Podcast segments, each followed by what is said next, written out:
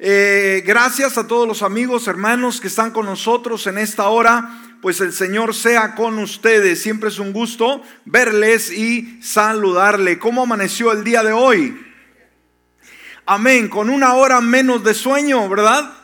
Pero qué bien que temprano ya veíamos eh, gente aquí en la casa del Señor. Así que qué bueno que no se le hizo tarde y que en este cambio de hora pues usted madrugó y está aquí en el mejor lugar. Así que saludamos a cada uno de ustedes que está aquí, también aquellos que nos ven en las redes sociales y nos escuchan a través de las diferentes emisoras en esta extensa cadena eh, que obviamente transmite nuestra programación en el Perú, en la República Mexicana y aquí en los Estados Unidos de Norteamérica. Bienvenidos al servicio de este día muy bien, estamos emocionados, muy emocionados por esta linda serie que comenzamos el domingo pasado y que pues es una serie donde vamos a aprender mucho, donde vamos a poder tener un crecimiento, vamos a poder tener una madurez eh, de la palabra del Señor. Así que esta nueva serie le he titulado Desarrollando una cultura de discipulado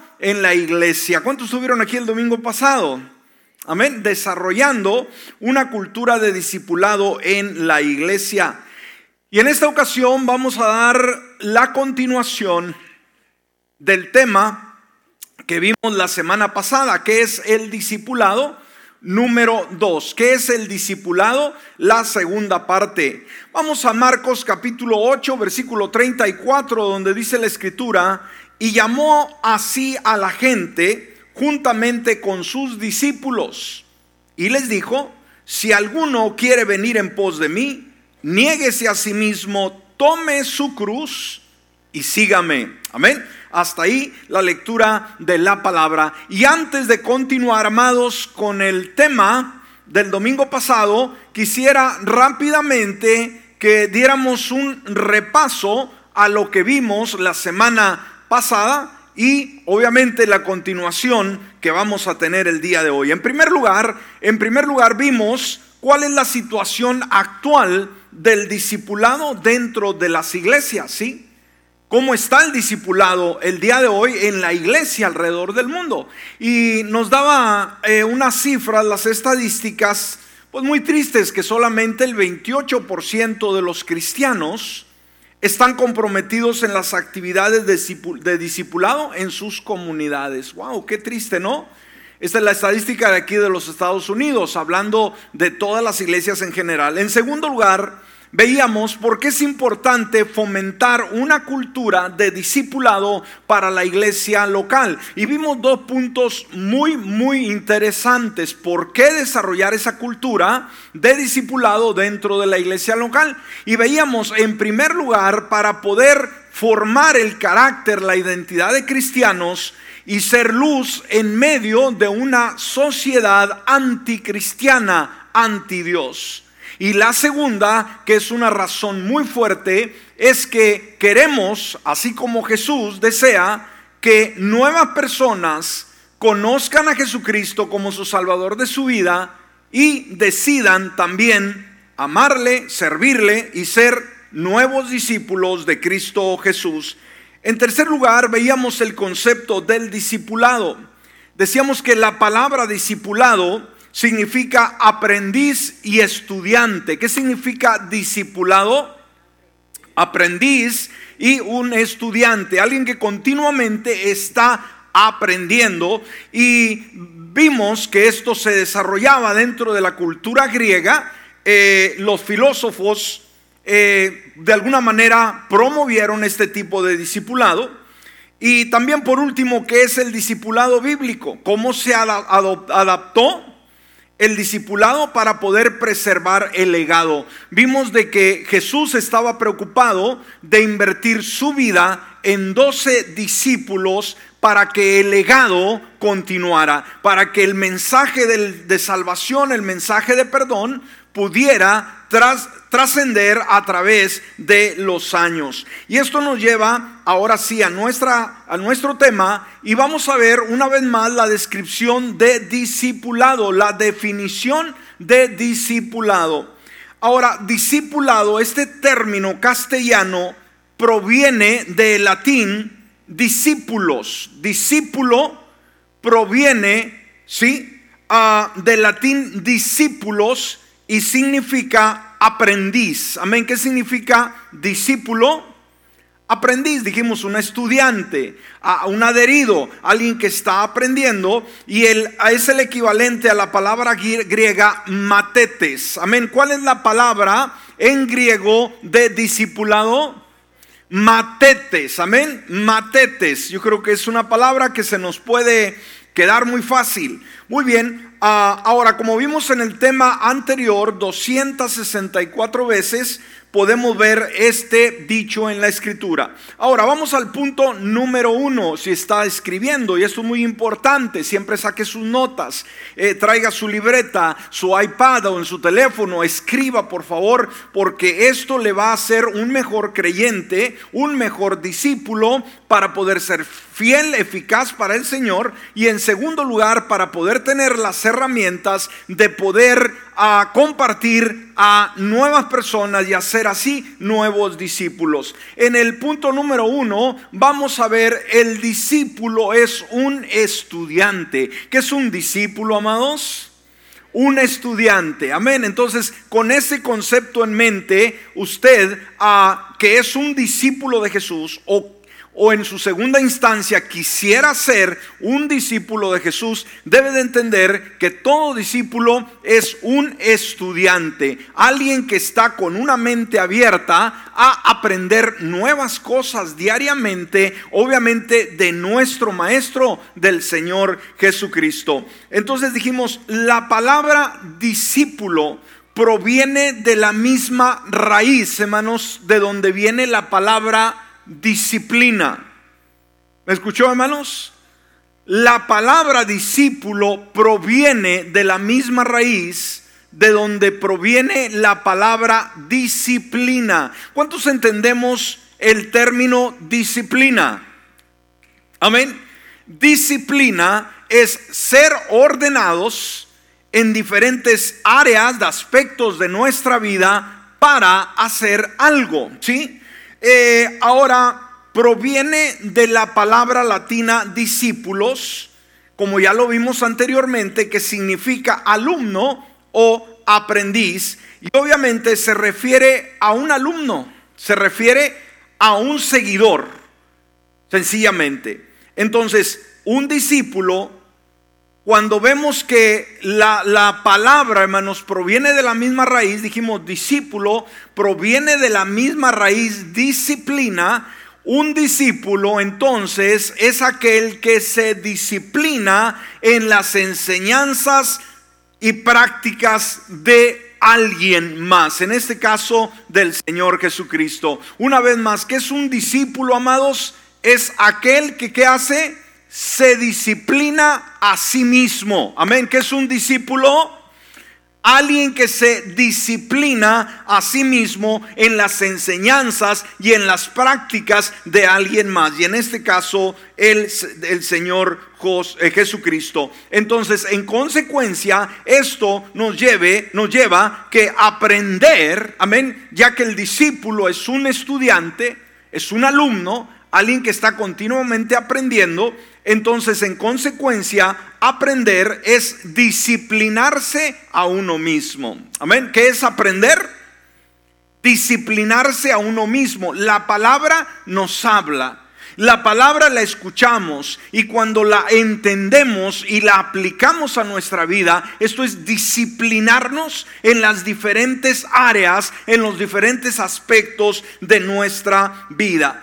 Por ejemplo, si usted quiere avanzar en algún área, por ejemplo, en las artes, en la ciencia, en el atletismo, ¿qué es lo que tiene que hacer uno? Tiene que aprender uno a disciplinarse y seguir los principios fundamentales de los mejores maestros en cada área de estudio. En cualquier aspecto de nuestra vida que queremos sobresalir, que queremos adoptar en nuestra vida, tenemos que disciplinarnos, tenemos que someternos a la escuela, tenemos que someternos a la enseñanza de el maestro, de la maestra, para poder llegar así a hacer lo que anhelamos. Entonces, en primer lugar, dijimos, un discípulo, ¿qué cosa es?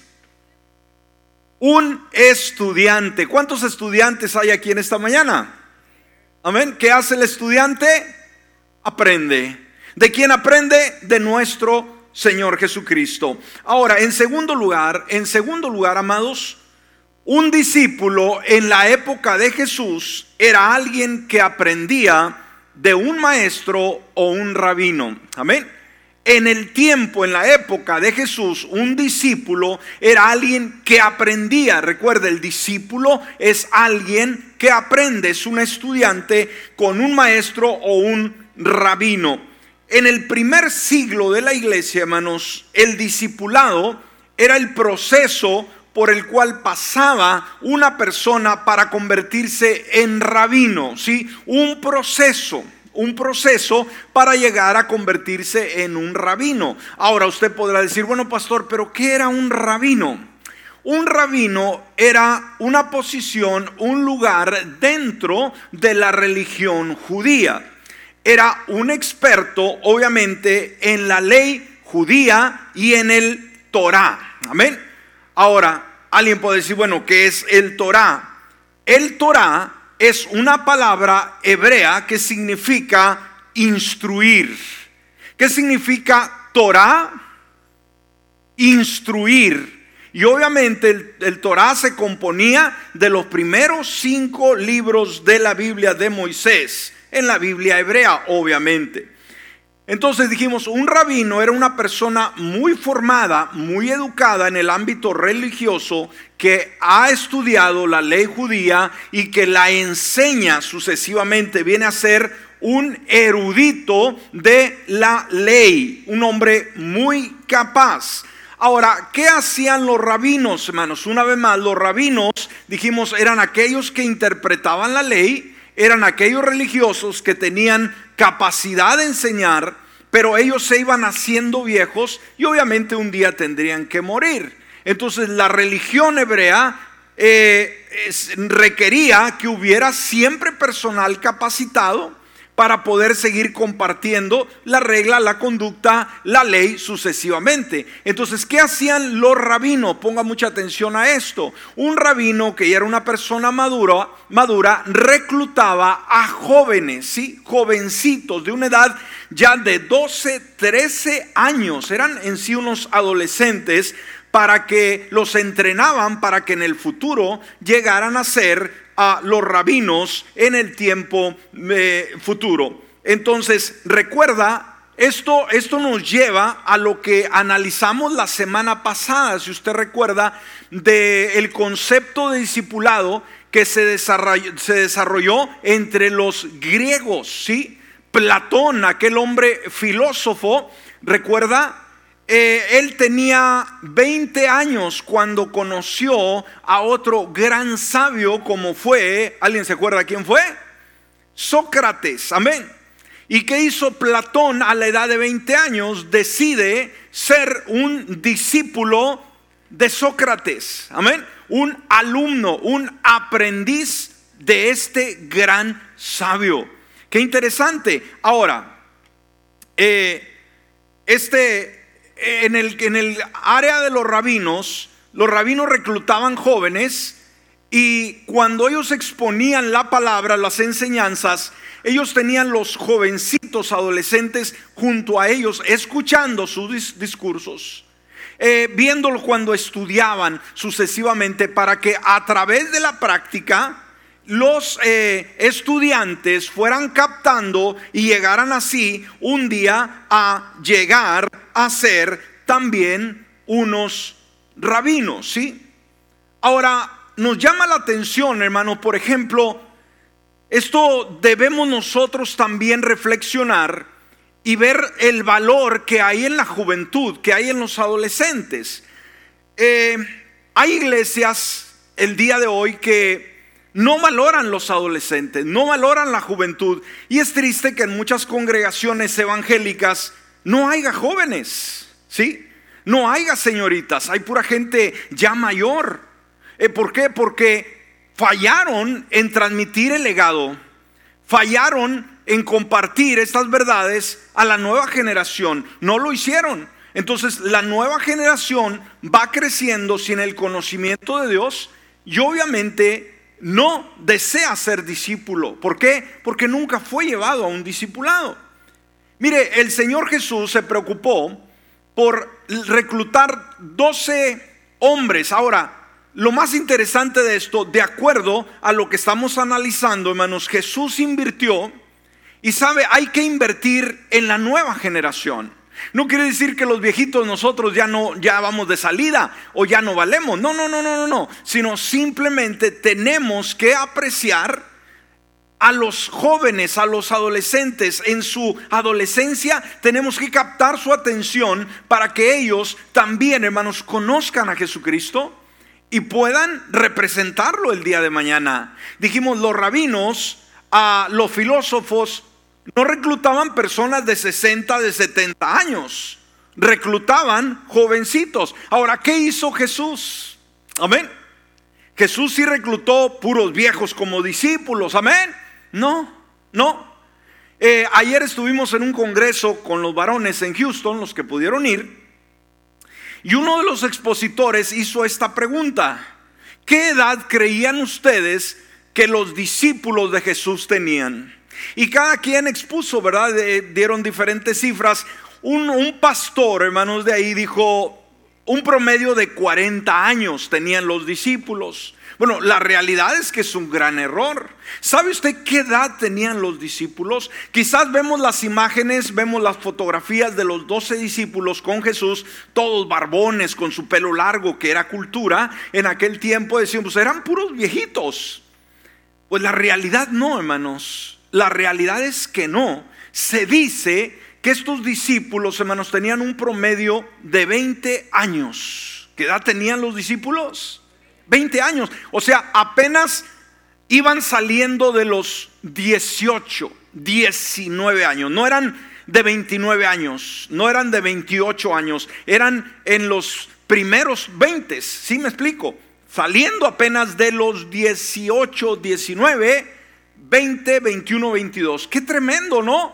Y es algo que a veces ignoramos, es algo que no le ponemos cuidado. Entonces Jesús, ¿en quién invirtió? En jóvenes para que, por eso los discípulos, hermanos, tardaron años predicando la palabra, envejecieron y aunque la mayoría de ellos fueron muertos a causa de la persecución, torturados, con excepción de Juan, pero todos llegaron a una edad avanzada. El Señor quería que el legado pudiera, hermanos, trascender.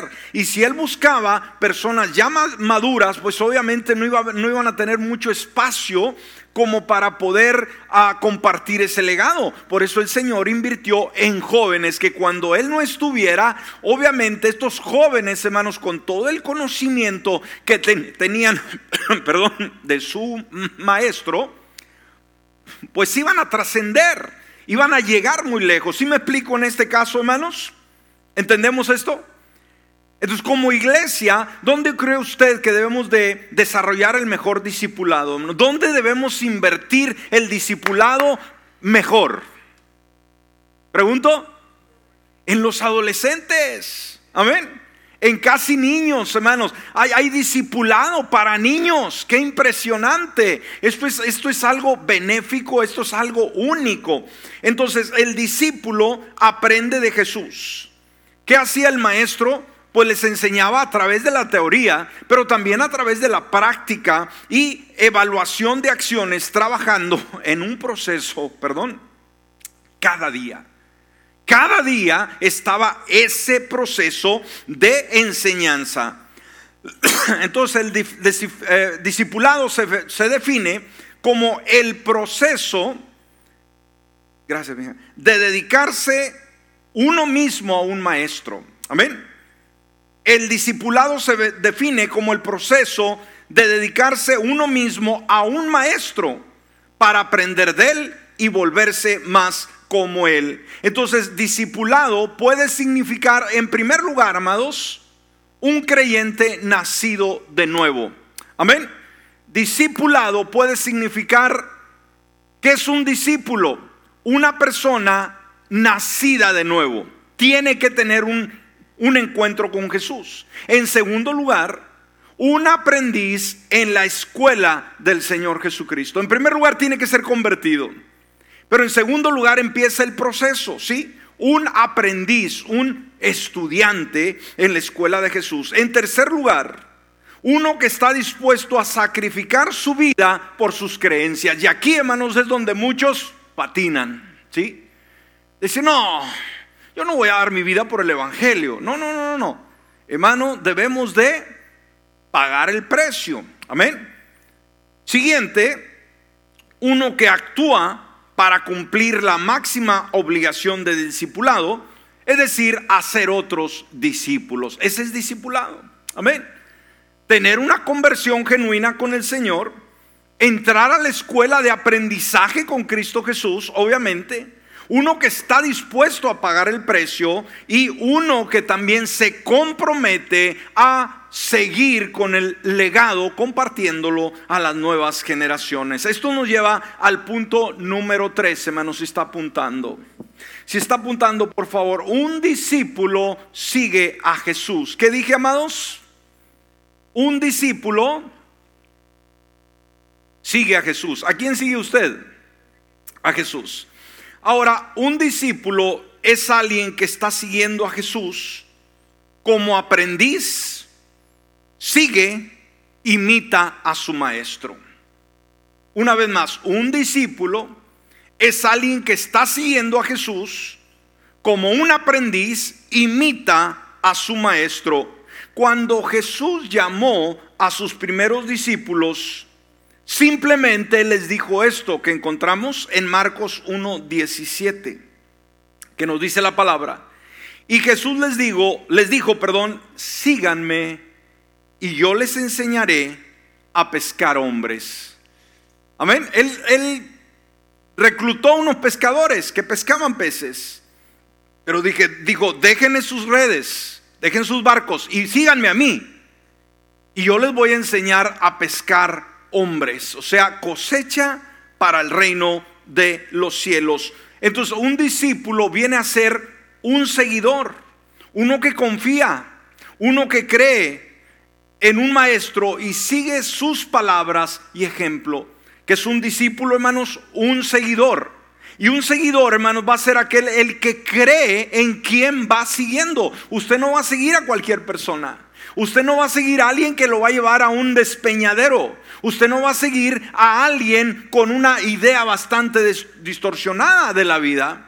Pero usted y yo hemos decidido seguir a Jesucristo, el autor de la vida aquel que nos ama, aquel que está dispuesto a ayudarnos en cualquier situación. Entonces hemos decidido seguir a alguien que cuida de nuestras vidas, a alguien que está interesado por nosotros, que dio su vida a favor nuestro y hemos decidido seguirle. Entonces ser discípulo y le seguimos es poder tener esa relación. Usted no puede seguir a alguien sin tener una relación con él. Usted no puede seguir a Jesucristo y decir, Señor, ve delante de mí, yo voy atrás, pero que no haya relación. No, no, no, no, no. Tiene que haber esa relación. Es tener una relación íntima, es tener una relación personal, instructiva e imitativa en el maestro. Amén. Es una vez más tener una relación personal, una relación muy íntima en la cual somos instruidos y imitamos, imitamos al maestro de nuestra vida. Seguimos a Jesucristo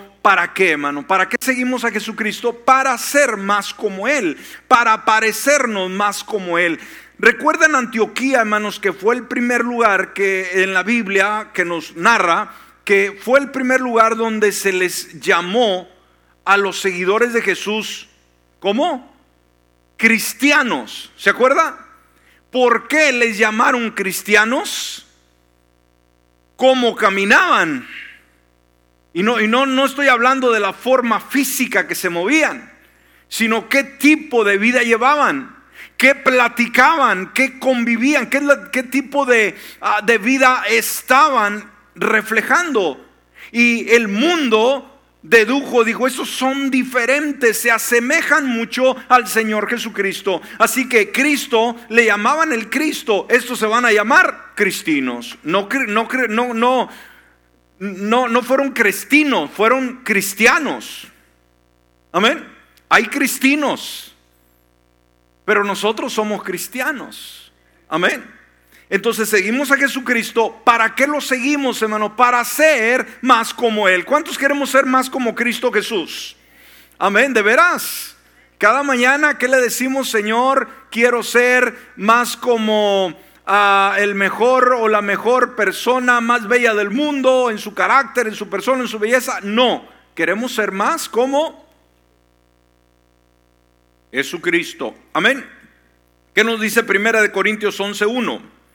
Mire lo que dice el apóstol San Pablo, hermanos, y este es un ejemplo de discipulado. Él dijo, sigan mi ejemplo. El discipulado es simplemente, hermanos, seguir el ejemplo. Los discípulos que hacían con Jesús, hermanos, aprender de su ejemplo. Jesús era el modelo cómo hablaba, cómo se expresaba, cómo oraba, cómo ah, se acercaba a la gente. Era una escuela, una institución eh, digna de imitar. El apóstol San Pablo continúa ese legado de discipulado y él entiende el potencial del discipulado. Por eso él mismo dice, sigan mi ejemplo. ¿Por qué, hermanos? Él era un fiel discípulo de Jesús. Amén. Y dice, así como yo sigo el ejemplo de Cristo. O sea, ¿qué reflejaba Pablo? Cualquier persona que veía a Pablo, hermanos, ¿qué veía en él? ¿Qué veía en Pablo? Cualquier persona, sea creyente o no, no fuera creyente, ¿qué creen ustedes que veía en Pablo? Veían a Jesús en su vida. La pregunta es, hermanos, ¿qué ve la sociedad? ¿Qué ve tus amigos, tus familiares? ¿Qué ven a ti cuando te haces presente, cuando convives con ellos, ¿qué están viendo en ti? Es una buena pregunta y tú tienes que contestarla. ¿Tienes algún reflejo? ¿Estás reflejando algo? Pregunto. ¿Qué reflejas, hermanos? ¿Coraje? ¿Envidia? ¿Recelo? ¿Egoísmo? Somos llamados, Jesús nos dijo que nosotros, hermanos, reflejábamos dos cosas, luz y también dijo que éramos sal de la tierra. Alguien dice, no hombre, esa persona está bien salada, o sea que tiene mala suerte. Pero el creyente, hermanos, no está salado de mala suerte. Es alguien que tiene sabor para darle vida a la sociedad decepcionada. ¿Sí? Alguien que tiene luz, que irradia esa luz, que donde hay tinieblas y usted inmediatamente hace acto de presencia, la tiniebla tiene que ceder. ¿Me explico? La tiniebla no puede estar, hermano. Usted, eh, eh, si aún en este edificio del tamaño, la dimensión que es este auditorio, en una noche oscura, hermanos, bien oscura, sin ninguna luz encendida, todo apagado, usted enciende un cerillo, hermanos, en el centro de este edificio, ¿qué va a pasar, hermanos? Mientras más densa es la oscuridad, hermanos, ese cerillo se va a reflejar en todo el edificio. ¿Me explico? Una pequeña luz sobresale en medio de una gran oscuridad. Y Jesús nos dijo, ustedes son la luz del mundo. Entonces el discípulo, hermanos, no viene a la iglesia. El discípulo es la iglesia. Una vez más, hermano, usted no tiene que invitársele a venir. Usted no tiene que recordársele que el domingo hay servicio, que el miércoles hay servicio. Usted no puede faltar. ¿Por qué? Porque usted es la iglesia. Amén. Ahora, la iglesia no es solamente cuando estamos aquí, cuando usted sale de esta casa, cuando usted va al restaurante, cuando usted va al trabajo, cuando va estar con sus amigos, al supermercado. Usted es la iglesia. Y la iglesia refleja luz. La iglesia, hermanos, trae sabor, preserva la corrupción del mundo, lo, lo saca esa corrupción, hermanos. ¿Me explico? Entonces no venimos a ser iglesia, somos la iglesia y el mayor trabajo no está aquí. Aquí estamos aprendiendo, pero ¿dónde desarrollamos hacer luz, hacer sal, hacer transformación, hacer de influencia? Aquí no. Amén. Aquí no tenemos que ser de influencia para los demás porque somos luz, luz y luz, hermanos. ¿Qué pasa? Alumbra. Pero ¿dónde somos llamados a hacer luz? Allá afuera. Cuando salimos, entonces el discípulo no necesariamente tiene que venir a la iglesia, él es parte ya de la iglesia. No quiere decir que se va a quedar en casa, pero quiere decir, usted no debe de faltar por ninguna razón porque es la iglesia.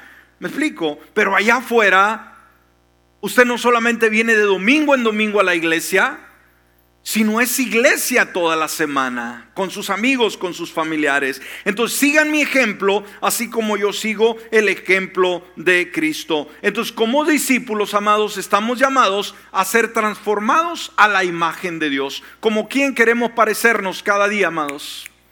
Como quien queremos parecernos cada día más como el Señor. Entonces el discipulado, escúcheme, es crecer. ¿Qué es el discipulado?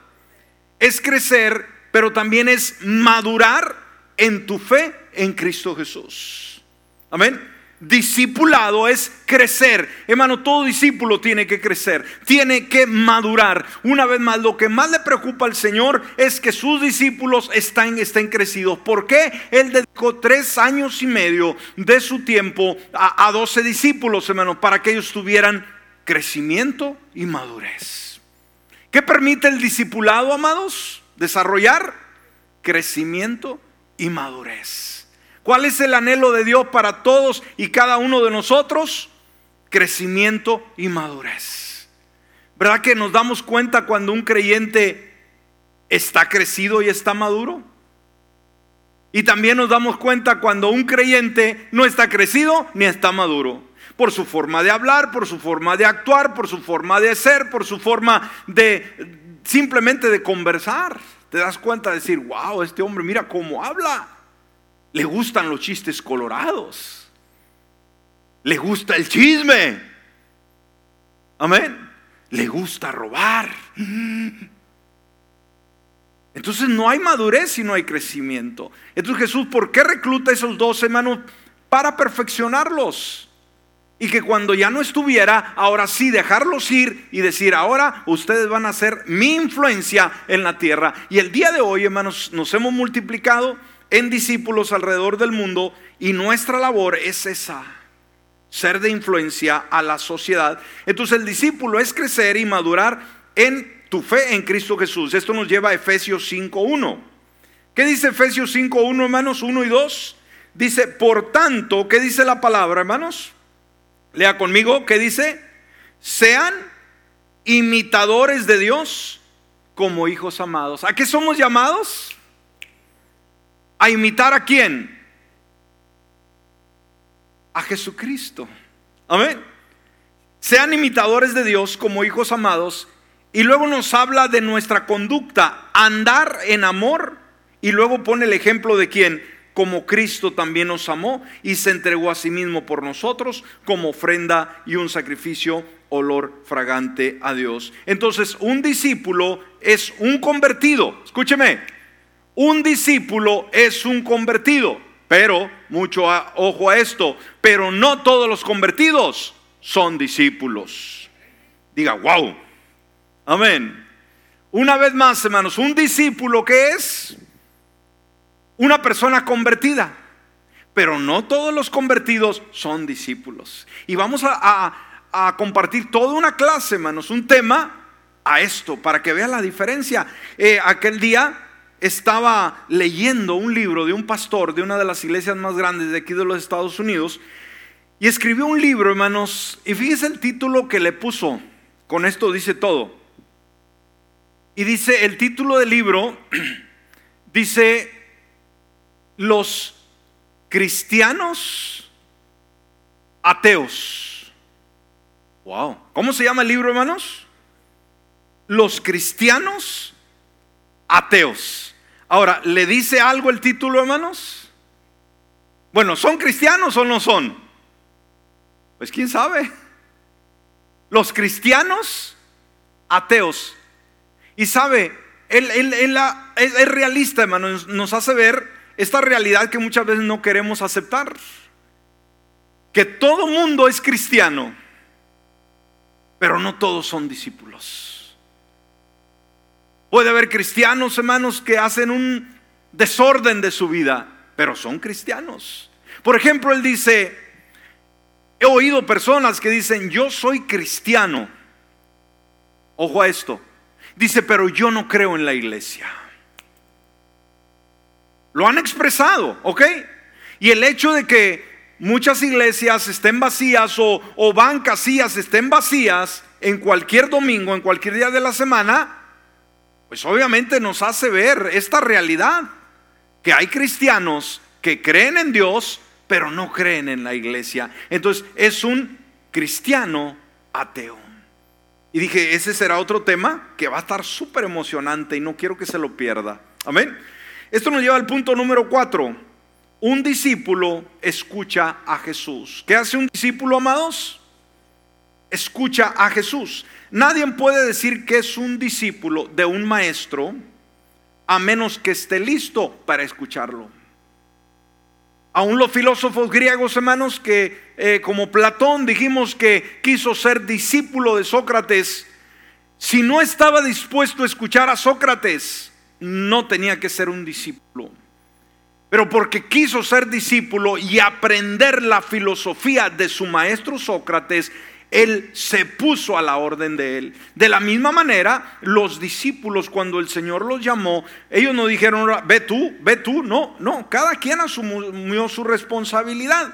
Entonces, nadie puede decir que un discípulo de un nadie puede decir que es un discípulo de un maestro a menos que esté listo para escucharlo, atenderlo. Por eso Mateo 17:5 dice esto, mientras él aún hablaba, de pronto una nube brillante les hizo sombra. Y aquí salió una voz de la nube diciendo, este es mi Hijo amado, en quien, en quien tengo complacencia. Y añade Dios, a Él oigan, o sea, a Él escuchen. Pónganle atención lo que Él tiene que decir. Y sabe, el mundo, escúcheme bien, el mundo está inundado el día de hoy de tantos maestros compitiendo por oyentes y seguidores. ¿Me escuchó? Una vez más, el mundo está inundado de maestros compitiendo por oyentes y seguidores. Hay tanta influencia negativa eh, en el mundo, en la sociedad, de gente que dice yo soy la verdad, eh, de gente que dice sígueme a mí, de gente que dice este es el camino a llevar, que la gente que dice es por aquí. ¿Y cuánta gente está siguiendo a este tipo de personas, hermanos, que lo llevan a destrucción? Pero escuchar a Jesús es lo que un discípulo hace. ¿Qué hace un discípulo, amados? ¿A quién escucha? A Jesús. Cuando Jesús habla, ¿qué hace el discípulo?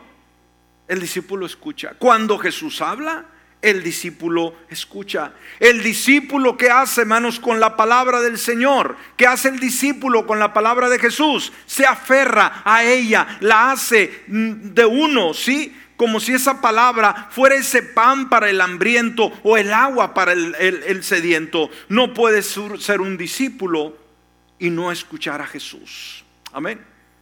Y por último, ya para cerrar, punto número 5, un discípulo obedece a Jesús. ¿Qué hace un discípulo, amados?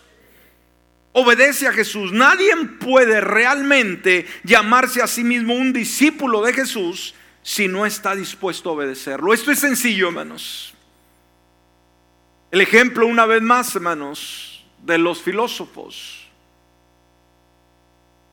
Cuando alguien quería ser discípulo de, un filósofo, un, maestro, tenía que estar dispuesto a obedecer sus órdenes. No era nomás llegar y, y, escuchar y hacer lo que le daba gana, no, tenía que vivir una vida disciplinada en acuerdo con lo que estaba aprendiendo. Por eso Juan capítulo 2, versículo 5, cuando llegaron ante María, ¿no? Y María ahí estaba, aquellos que llegaron a buscarla, ¿qué dice María? En Juan 2.5, su madre les dijo a los que servían, hagan todo lo que Él les diga. Amén. La gente fue a María para consejo. Hoy en día mucha gente está yendo a María para consejo, pero no tenemos que ir a María, tenemos que ir a Jesús. Porque ella misma dijo, hagan todo lo que Él les diga. Amén. El discípulo es el que realmente escucha y aprende. Y en base a ello va a poner, a poner en práctica lo que aprende. Una vez más, ¿qué hace el discípulo, hermanos? Escucha y aprende. Y una vez que escucha y aprende, ¿por qué se preocupa? Por poner en práctica lo que aprende. Para el discípulo, escúcheme, la obediencia no es una opción. Para el discípulo no dice, pues yo obedezco si quiero. Si no, no, no, no hay opción, hermano, para el discípulo. Es obediencia o es obediencia. Jesús ha demostrado ser digno de toda obediencia. Jesús mismo declaró que aquellos que le aman demuestran su amor por él guardando sus mandamientos. Con esto cerramos. Juan 14, 21. El que tiene mis mandamientos y los guarda, él es quien me ama. Y el que me ama será amado por mi Padre, y yo lo amaré y me manifestaré a él. Entonces desearemos obedecer, no solo porque Él nos pide eso, no simplemente porque nos pide, sino también porque confiamos en que, escúcheme, Él sabe ordenar nuestra vida de la mejor manera. No solamente obedecemos porque nos dice que le obedezcamos, le obedecemos porque Él es sabio para poder guiar, para poder preservar, para poder dirigir, para poder guiar nuestra vida. ¿Y cuántos queremos vivir una vida con propósito? Una vida ejemplar. Ser discípulo es confiar en Jesucristo, escuchar de Él, aprender de Él y obedecerle a Él. Póngase de pie en esta hora. Entonces, ¿qué aprendimos en esta mañana, amados? algo muy importante. Un discípulo es un estudiante. Un discípulo en la época de Jesús era alguien que aprendía con un maestro o rabino.